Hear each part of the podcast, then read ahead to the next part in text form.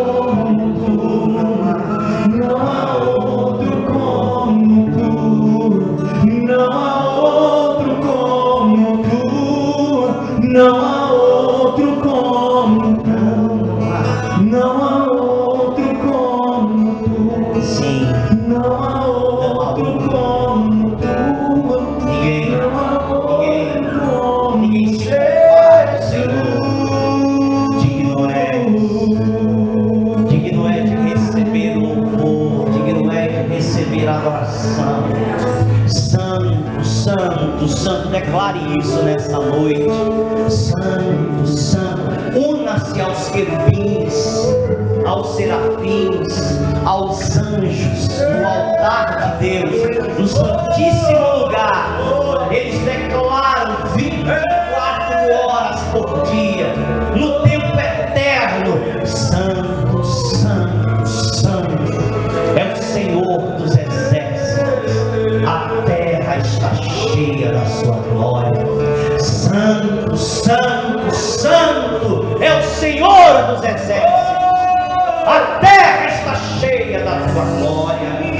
sangue, santo, santo é o Senhor dos exércitos da terra. Guarulhos, esta cidade, esta região está cheia da tua glória.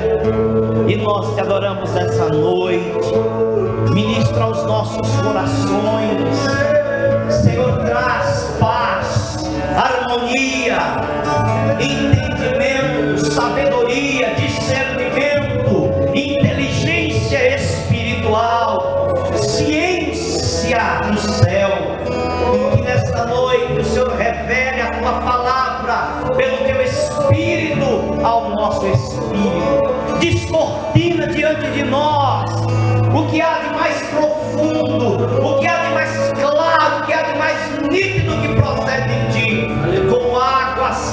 cristalinas, como águas puras, como águas limpas. A tua doutrina flua, Senhor, em nosso meio. A tua palavra flua em nosso meio. O teu espírito não encontre reservas em nós essa noite. E todas as reservas e todas as barreiras sejam demolidas agora. Todas as defesas humanas, todas as defesas carnais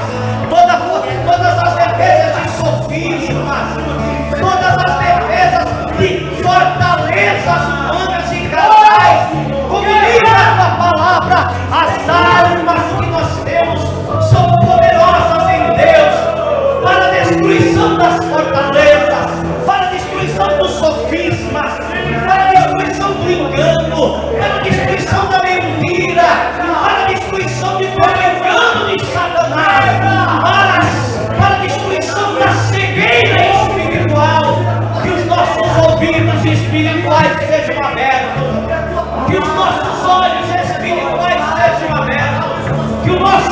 entendimento.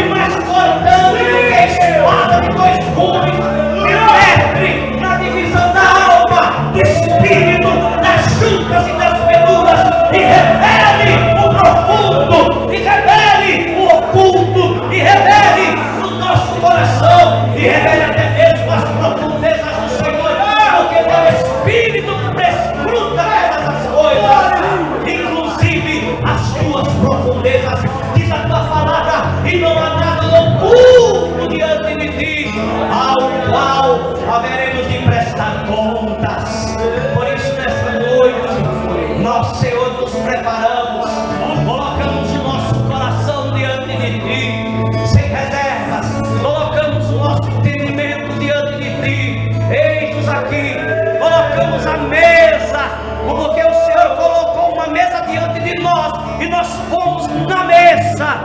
A nossa consciência e nós fomos na tua mesa.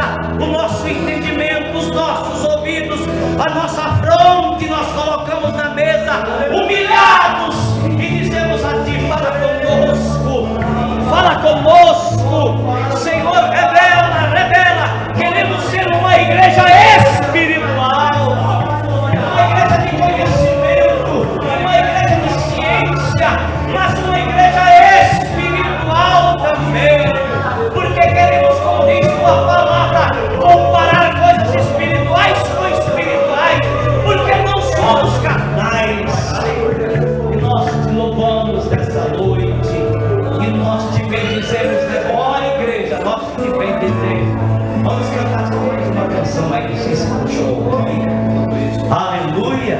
vamos adorar. Vem, vamos nos preparar, vamos nos preparar. Aleluia, preparado. Como diz o salmista, preparado está o nosso coração, ó Deus. Preparado está o nosso coração para nos alimentar da tua mesa, para receber o teu banquete. Cada reunião é um banquete espiritual, cada culto é uma mesa que é preparada diante de nós para receber do seu cada célula, cada ensino. É uma mesa preparada diante de nós para receber ensino e instrução abençoada. Aleluia.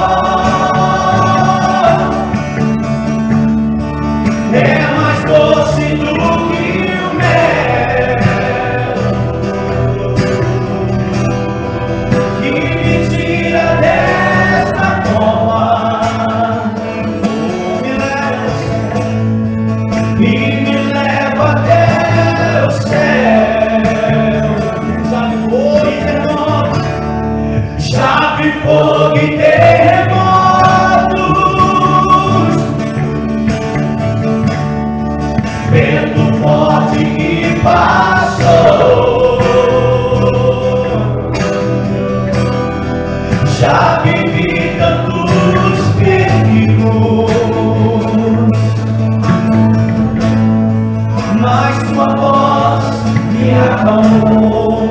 Tua ordem às estrelas, tu dá ordem às estrelas.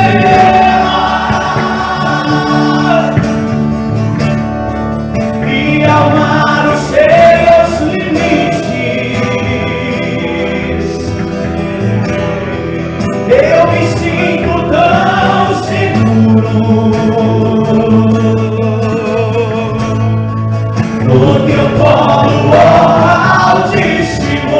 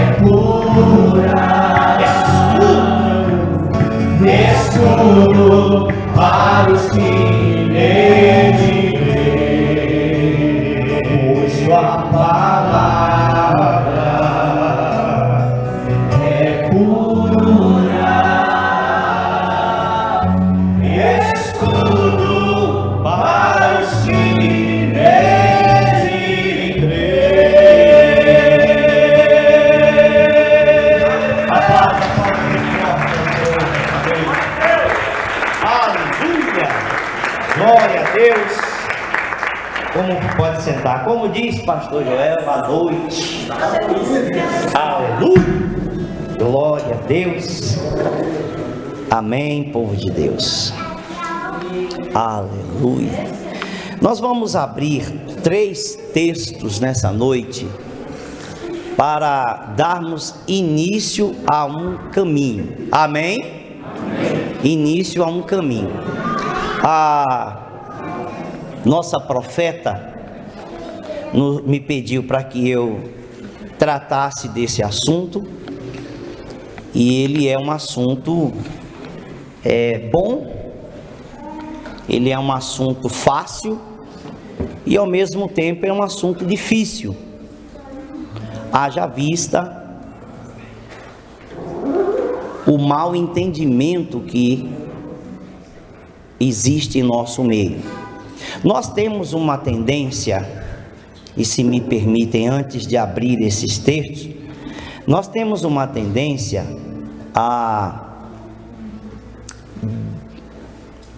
a desconsiderar coisas espirituais.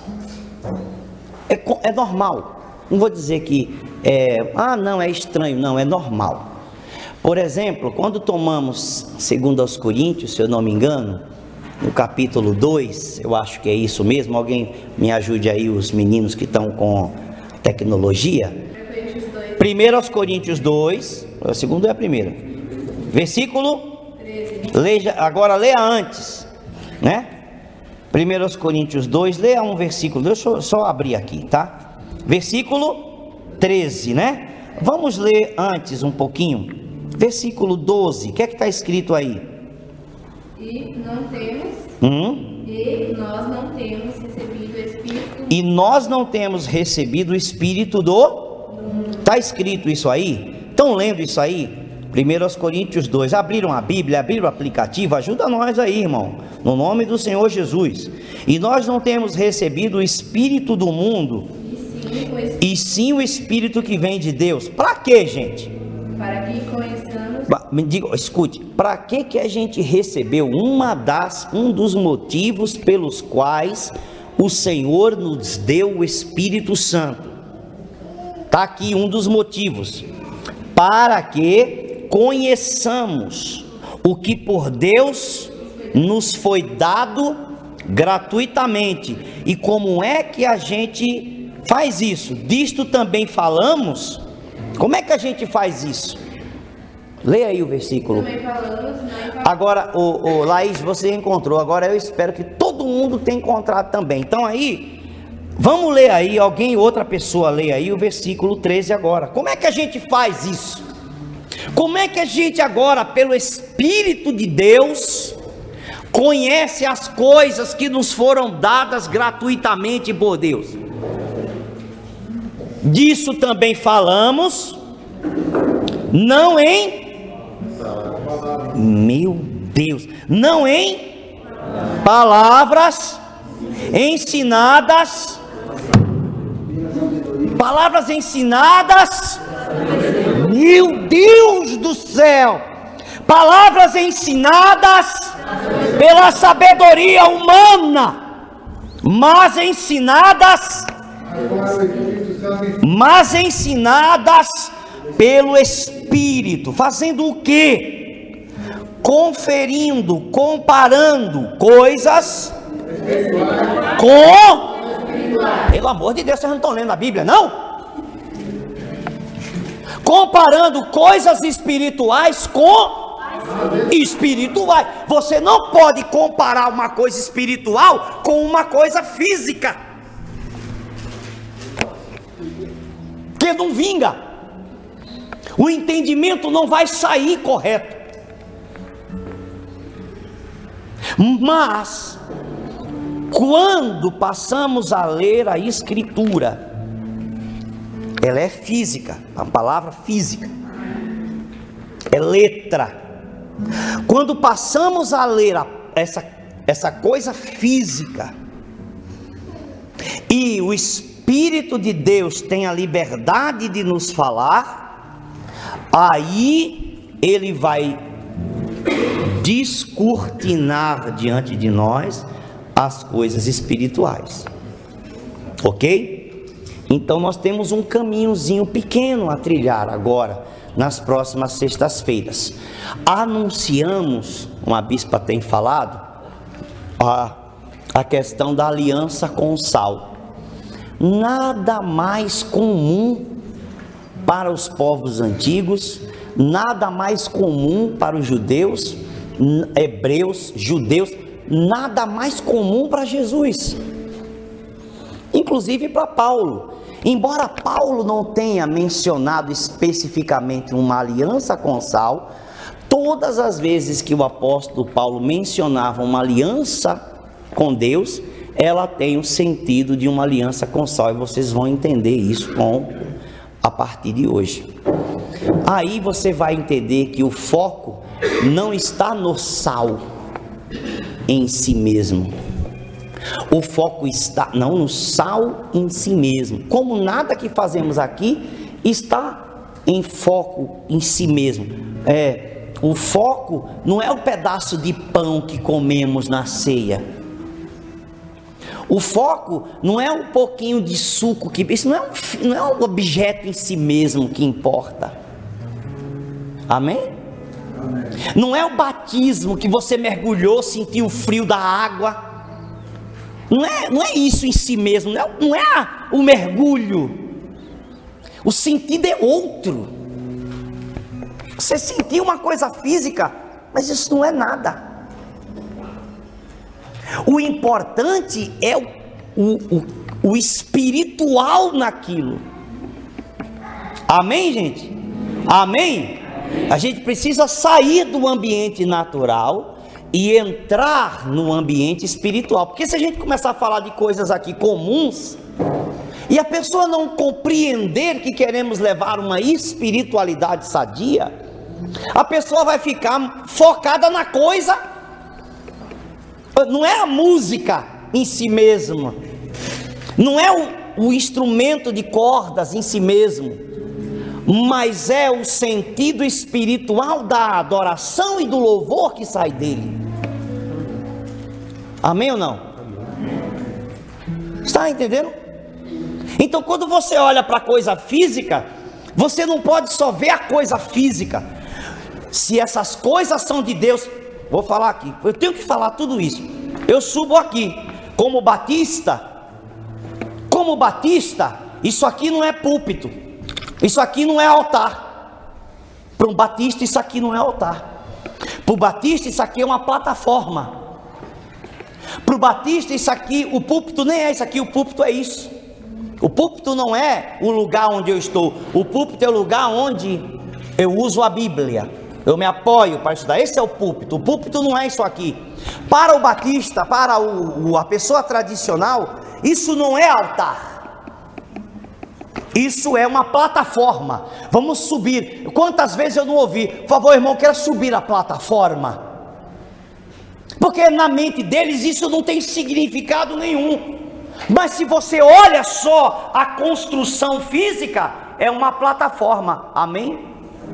Mas quando nós entendemos espiritualmente, nós liberamos uma palavra do altar o altar tem um sentido espiritual. Quando eu estou conectado com o altar de Deus, as coisas fluem na minha vida. Muita coisa dá errado na vida das pessoas porque eles não entendem o altar. Eles acham que é um pregador só que está ministrando a palavra ali, é só um culto que ele veio. Ele acha que é, é só uma coisa bonita que a pessoa pregou naquela noite ali, não é o altar. Ele não está conectado com o altar de Deus, porque ele não entende o significado de altar. Altar é lugar de sacrifício, altar é lugar de aliança.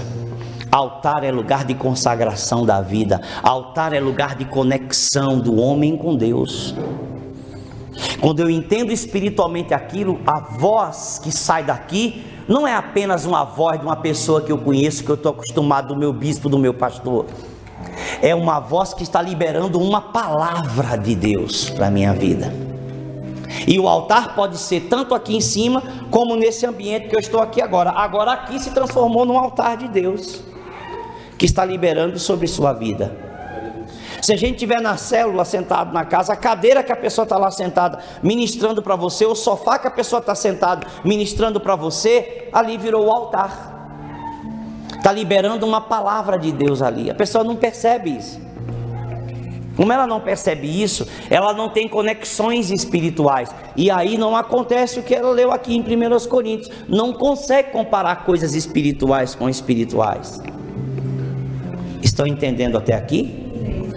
Então, quando vamos falar do sal, estamos falando de uma estamos falando de um objeto, de um elemento mais famoso da história humana. Não há nada na história humana que não possa, que não tenha sido realizado com sal, inclusive acordos. Só para título de você ter ideia, por exemplo, não só o povo hebreu tinha a, a aliança com o sal como algo importante, os povos das nações também. Acordos eram selados com sal. Salários, salário vem daí, não é? Salário vem da palavra sal, soldo, do sal.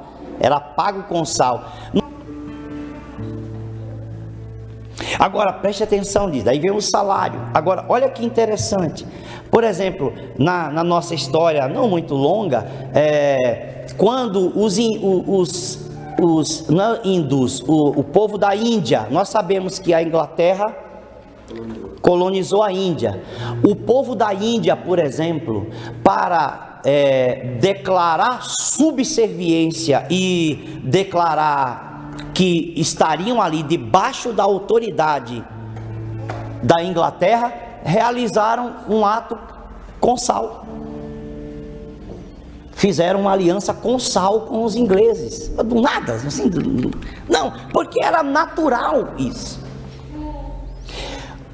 Na semana que vem vocês receberão um livreto meu gratuito, um pequeno livretinho salgados pelo fogo. Alguns aqui já têm, já compraram um tempo atrás, era cinco reais. A pessoa falhou comigo a gráfica e fez errado na capa e por isso que eu acabei desfazendo. O último lote, por exemplo, tem quase mais de 200 lá em casa. Eu lacrei numa caixa e deixei para lá, porque eu não gosto de coisa mal feita. Mas é só a capa que ele errou no nome, ele colocou um adesivo em cima. Você vai receber esse livro de graça na semana que vem, não vai precisar pagar nada por isso. E lá vai ter o estudo sobre o sal, a história do sal, o, o, o fogo, o fogo e o sal, dentro da Bíblia toda, um estudo denso. Não é gigante, mas o estudo é gigante. O livreto é pequeno, a quantidade de textos a ler é que é grande. Mas o estudo, o textinho é bem pequenininho, o livretinho vocês vão receber de graça. Mas hoje eu quero apenas mencionar três coisas importantes, porque nós temos que partir da Bíblia. Amém ou não? E ficar nela, né? Porque se eu for mencionar as questões históricas aqui, vai longe. Você pode encontrar aí, por exemplo, no YouTube. Monte de coisa de aliança com sal no YouTube. Muito a, a maioria positiva. Pelo menos dando a história correta. Outro, um ou outro tem uma crítica. Por quê? Porque tem uma crítica? Porque existem igrejas que abusam. Tem ministérios que não são ministérios cristãos de verdade, que abusam das coisas de Deus. E aí, esse é o grande problema. Tem aqueles que abusam, por exemplo, um- uma igreja pode abusar dos dons do Espírito Santo. A pessoa ficar fazendo, falando profecia errada, enganando as pessoas, rodopiando no lugar, é, fazendo loucuras dentro do templo. Aí aquele que não vê isso e que conhece um pouco de Deus, acha aquilo um abuso, acha aquilo feio, para que isso? Aí, mas também não recebe nada do Espírito, porque também não quer nada do Espírito Santo, porque olha o errado, o abuso. Mas querido, se tem um abuso do dom do Espírito Santo, tem o uso certo do dom. Amém ou não? Se tem um abuso das coisas de Deus, tem pessoas que fazem em igrejas aí vale de sal, a pessoa passar andando por cima do sal.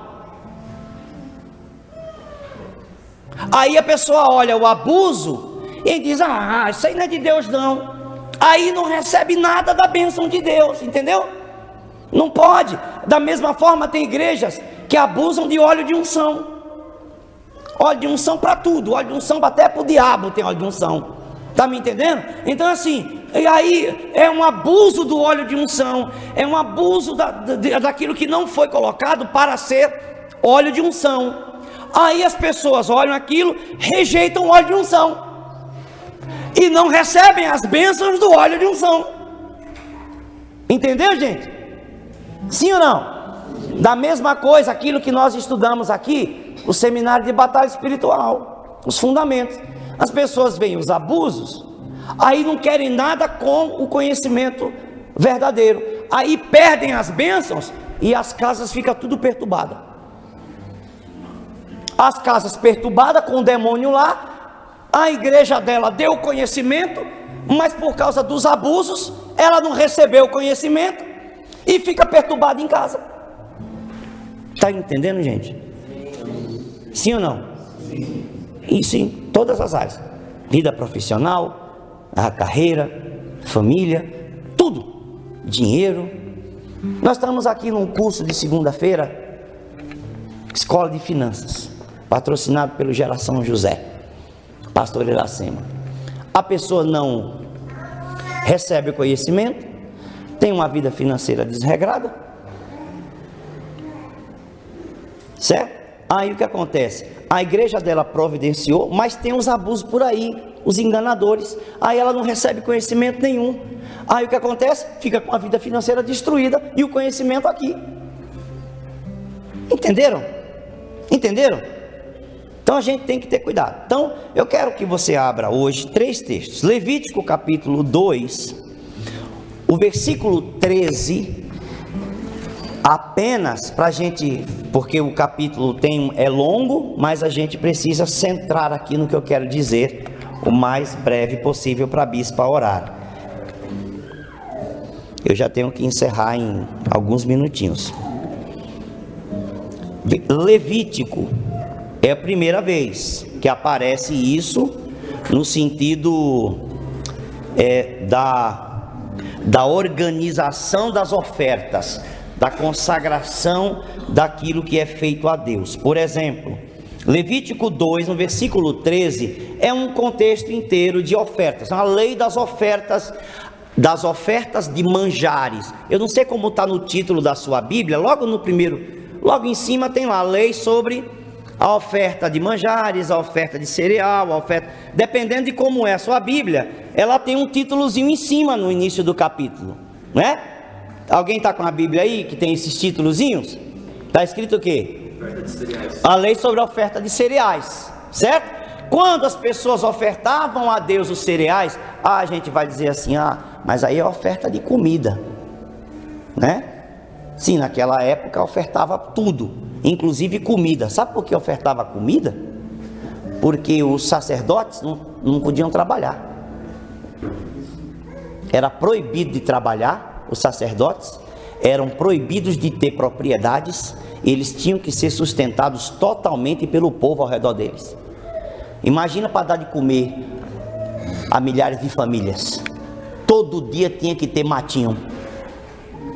Todo dia tinha que ter comida, sim ou não? Além de dinheiro, todo dia tinha que ter comida. Então imagina, era o povo que trazia as ofertas para que aquelas famílias de sacerdotes que estavam servindo a Deus comessem todos os dias, manhã, tarde e noite. As pessoas não compreendem. Essa coisa da vida pastoral, dos pastores serem separados, aqueles que são separados para viver exclusivamente na igreja, as pessoas não entendem, isso vem desde a antiguidade. Deus quis assim. Agora, o pastor não deve ostentar. O pastor sustentado pela igreja, ele é abençoado com tudo. No entanto, ele não deve ostentar, porque fica feio para as pessoas, né? E fica feio também para quem tem pouco. O pastor vive ostentando coisas suntuosas e ricas, fica feio. Isso não é demonstração de que Deus está abençoando. É muito mais santo o homem demonstrar menos. O homem de Deus demonstrar menos porque aí fica tudo tranquilo, em paz, e ninguém fica ali falando mal de nada. Mas olha só, aí o Levítico 2, no versículo 13, diz assim: ó, tempere com sal, olha que interessante. Você acha que Deus mandou isso assim? Para quê? Tempere com sal as suas ofertas de cereais. Pronto, você vai dar oferta, ponha sal nelas. Olha que interessante, mas que coisa. Na sua oferta de cereais, você não deixará faltar sal da aliança do seu Deus. Porque não era tempero. Qual era a ideia por trás disso aqui? Vocês leram isso aí? Levítico 2:13. Na sua oferta de cereais, você não deixará faltar o sal. Leia aí. Como é que está na sua Bíblia? Vocês abriram Levítico? Você não sabe onde é Levítico? Toda oferta do seu Não, pastor Joel, peraí, não, o senhor conhece? É, olha, Gênesis, Êxodo, Levítico. Capítulo 2. Abre aí a tua Bíblia. Tem que ler. Ué, ah, eu sou crente, não tem Bíblia? Pessoa de Deus não tem Bíblia? Pessoa de Deus não tem uma Bíblia no celular? Vamos lá. Vamos lá. A sua oferta de cereal você não deixará faltar o sal da aliança do seu Deus. Em todas as tuas ofertas você aplicará sal. Por quê? Deus quer que a pessoa temperasse para o outro? Não. A palavra está sal da aliança. Essa é a chave. Este é o segredo. Ué, eu tenho que ofertar, eu tenho que trazer comida para o altar de Deus para alimentar os sacerdotes. Eu tenho que temperar com sal. Por que eu não posso deixar faltar o sal da aliança de Deus? Isso tem um sentido. Números, capítulo 18, Gênesis, Êxodo, Levítico, Números. O quarto livro da Bíblia. No capítulo 18, no versículo 19, diz o que? Todas as ofertas, defina todas. Todas as ofertas sagradas, defina todas. Todas as ofertas sagradas que os filhos de Israel oferecerem ao Senhor, eu dou a vocês. Aqui é a lei, lá em cima, no títulozinho, tem a lei acerca dos sacerdotes. Agora está falando dos pastores do povo, que são sustentados pelo povo. Aí ele vai dizer: ó, as ofertas que eles entregam, eu estou dando oferta na igreja, eu estou dando oferta para Deus, eu estou dando oferta para pagar a conta de luz. Não é nada disso. A oferta é para o ministério da igreja. Toda oferta que você dá é para o ministério da igreja. E se o ministério sustenta uma família sacerdotal, a oferta é para a família. É claro que a família pode levantar um administrador, um tesoureiro, etc e tal, e a pessoa vai pagar a conta de água, a conta de luz, não vai faltar nada. Amém? Mas você não está dando dinheiro para a igreja, não. Você está dando dinheiro porque Deus ordenou que você desse oferta no ministério. E é- são os pastores do ministério que dizem o que é que o dinheiro, como é que faz com o dinheiro. E não compete a ninguém nada dizer nada disso. Sempre foi assim. É que um dia de hoje as pessoas ficam cheias de conversinha fiada, querendo é, controlar o dinheiro na vida da outra pessoa. Mas não teve nada disso, nunca foi assim. Estabeleceu tesouraria, porque foi organizado, porque não tinha pastores, a igreja ficou sem pastor um tempo, aí não tinha o que fazer, isso é coisa de igreja batista. Igreja tradicional, não tinha pastor, os diáconos tiveram que controlar a igreja por um tempo até chegar o pastor, então os diáconos tinham que eh, desenvolver ali a tesouraria e não tinha um pastor para dizer o que tinha que fazer. Então é, foi diferente, não é doutrina, isso não é na Bíblia, isso não está na Bíblia. Isso é nada de Bíblia, isso aí. Foi só uma, uma, uma organização enquanto não chegava o pastor. Amém? É só isso, gente. Mas vamos lá. Todas as ofertas sagradas que os filhos de Israel oferecerem ao Senhor, eu dou a você, está falando para Arão, aos seus filhos e às suas filhas, por direito perpétuo. É o direito do sacerdote receber a oferta. Continua o texto. Porque tem gente que não quer falar essas coisas na igreja. Não pode falar que fere. Não pode falar que um bando de gente fica mimizento. O que mais? O direito. Esta é uma aliança. Olha para que Deus está dizendo. Tinha nada a ver com sal ali, não colocou sal, não tinha nada. Nada. Mas Deus está dizendo que esta é uma aliança perpétua de sal. Você vai entender o que é o sal. Esta é uma aliança perpétua de sal diante do Senhor, para você e para a sua descendência, para os sacerdotes, para os líderes, os que dirigem a igreja, os pastores oficiais da igreja que recebem sustento da igreja. Naquela época era o templo, agora é a igreja. Há um outro texto, esse é um pouquinho mais longo, por isso eu tive que separar aqui, é bem longo. Segundo Crônicas, vamos, vamos fechar aqui, porque aí você vai entender o sentido da história do sal. Tem um sentido a aliança de sal. Qual é o sentido? Vamos explicar. Para finalizar e abisporar. Segundo o livro das Crônicas, o pessoal mais usa esse, esquecem que existem outros, mas só usam esse aqui. Segundo Crônicas 13. Normalmente só aparece esse, como se só existisse esse, né? Segundo Crônicas 13. Eu vou contar a história a partir do versículo 1. No ano 18 do rei Jeroboão, Abias começou a reinar sobre Judá. Lembram que depois da morte de Salomão, o reino partiu, foi dividido em dois, o reino de Israel. Davi unificou o reino, mas depois da morte dele e de Salomão, veio Roboão, o filho de Salomão, já com o nome desse, Roboão, né? Um nome bonito. Ele foi, partiu, uma, uma divisão tão grande no reino, está na Bíblia, né? Lá no livro dos reis. E o reino foi dividido no reino de Israel e no reino de Judá. Então aí, a partir de Roboão, sempre teve dois reis na mesma terra. A terra ficou partida e teve dois reis. Um queria dizer que era o rei oficial e o outro não. Então ficou assim.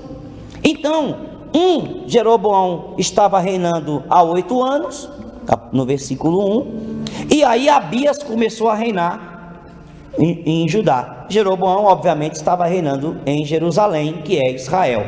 Três, três anos reinou em Jerusalém, e era o nome de sua mãe Micaia filha de Uriel de Gibeá.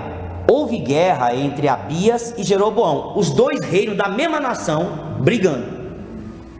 Houve guerra entre Abias e Jeroboão. É... E Abias ordenou a peleja com um exército de valentes guerreiros, 400 mil homens escolhidos. E Jeroboão foi com o dobro vem com 400, eu vou com 800.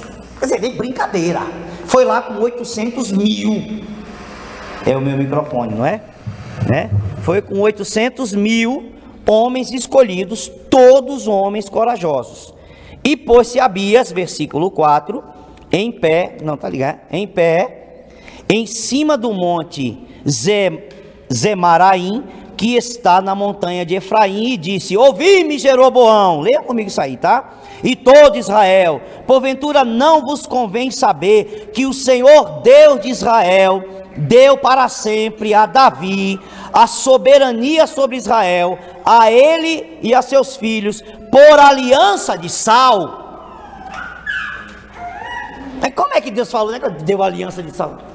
Como é que o reinado e a soberania de Davi, aonde é que está isso na história de Davi? E onde é que está isso na história de Salomão? Que Deus falou lá que era o reinado perpétuo dele até chegar Cristo, que Cristo descende de Davi, que o reinado deles era uma aliança de sal. Deus nunca disse isso para Davi, verbalmente.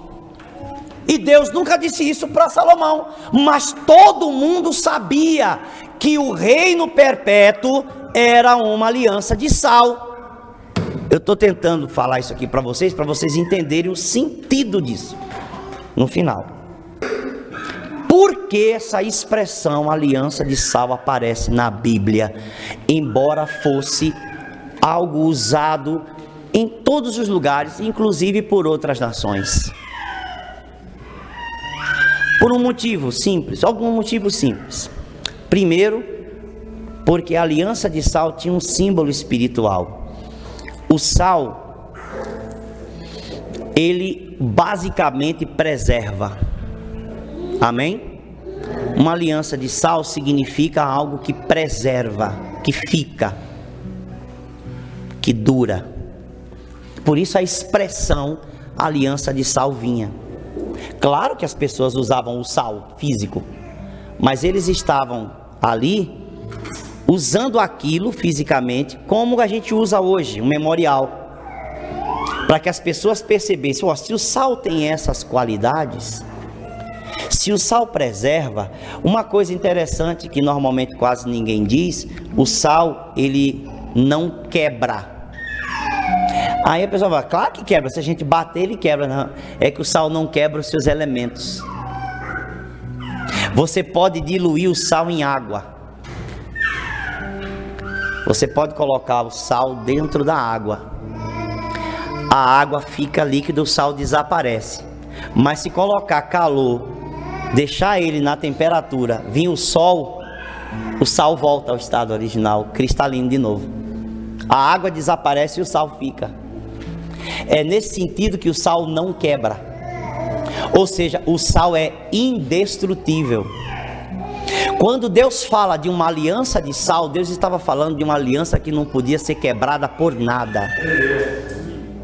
Quando as pessoas faziam uma aliança de sal com o outro, nada podia impedir que aquilo acontecesse. Eu não posso quebrar uma aliança de sal, nem Deus. E o próprio Deus disse: Ó, isto é uma aliança de sal. Gente, por que, que vocês acham que é tão difícil os judeus aceitarem a fé cristã? Porque quando eles leem a Bíblia sobre as alianças, e a gente diz que Jesus mudou a aliança, eles não entendem. Como se nós temos uma aliança perpétua de sal?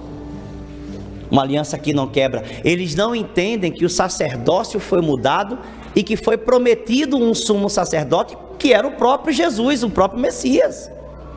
E como eles não compreenderam isso, eles, estão, eles já se apegam a estes textos de aliança de sal, como se o Messias não tivesse vindo ainda, porque eles acham, para eles, o Messias não chegou. É muito difícil para eles, porque eles estão corretos. Deus fez uma aliança de sal, e uma aliança de sal não pode ser quebrada. Só Deus quebra uma aliança de sal. E Deus quebrou a primeira.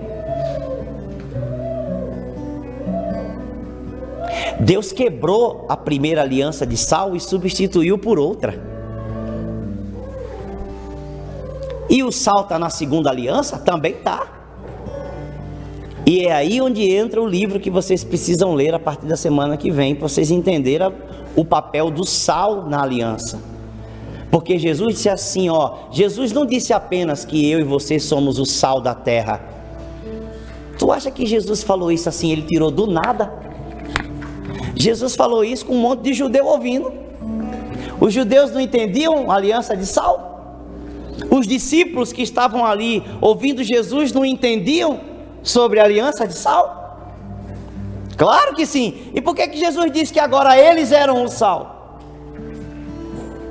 Porque eles estavam entrando em uma aliança que não pode ser destruída. Porque agora não apenas o sal, o sal físico, faria parte, era uma aliança de sal físico, era uma aliança de um sal espiritual. Eles sabiam que era sal, mas há um sentido espiritual mais profundo naquele sal, que os próprios discípulos se transformariam no sal. Não é mais você usar o sal, agora é você ser o próprio sal. Quer dizer, Jesus ele aprofunda o negócio, o sal continua lá. Mas há um texto que é o que usa o meu livro, livretinho, Marcos 9. Você vai ler depois, 35. Porque todos serão salgados pelo fogo. Porque todos pelo fogo serão salgados. Fogo não salga, fogo queima, fogo devora. Por que, que Jesus diz salgar pelo fogo? Porque há o sentido de uma aliança de sal ali. Ora, eu, eu prefiro Jesus, Jesus falar e nos ensinar algo profundo que depois com o passar do, do, do, dessas cestas, nós vamos perceber que esta ideia, que esta doutrina, que este ensino, que essa, este sal como aliança indestrutível e inquebrável de Deus conosco, está em toda a Bíblia, inclusive nos escritos dos apóstolos. E aí a gente vai perceber, uau, eu não perce... eu não sabia que era tão profundo. Claro que não sabia, porque a gente olha os abusos. Porque a gente olha a crítica. A gente não lê o texto. A gente não pesquisa a história. A gente só ouve alguém falar. Ou ouve alguém criticar. E a crítica Crítica, gente, tem esse poder. A crítica fica. É igual a mentira. Como é o seu nome, filho? Tiago. Tiago? Iago. Você é casado? Mas imagine você sendo casado com uma pessoa.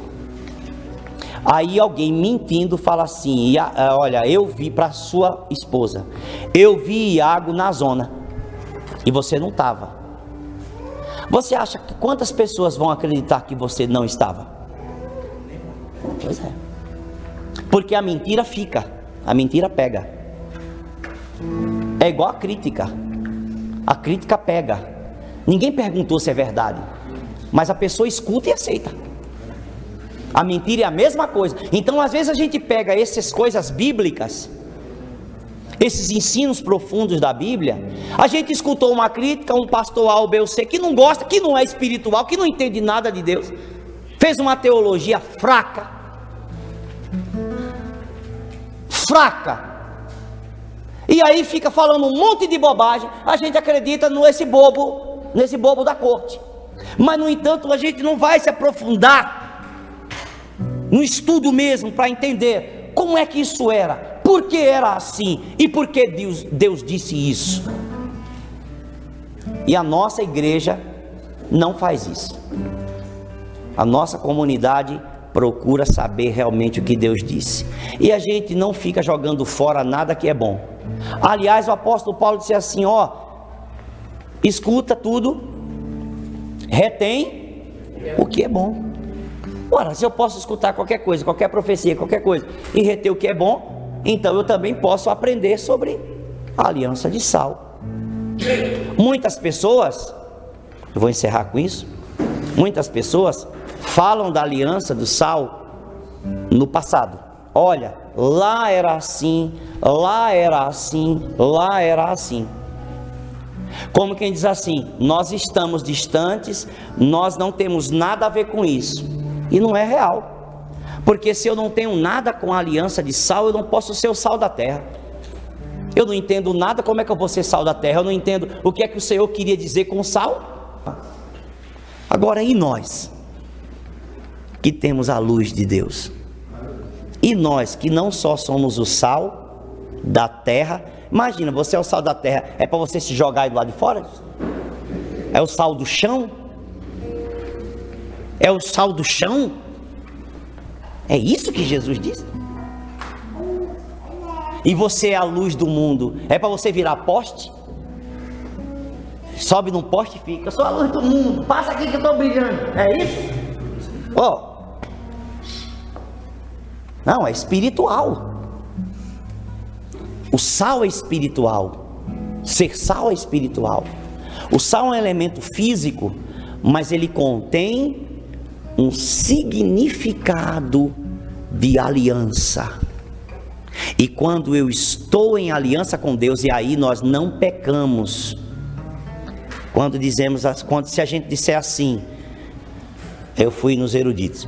Nós não, nós não pecamos se a gente disser assim: a aliança que eu tenho com Cristo, ela é uma aliança inquebrável, tá? Hebreus diz isso.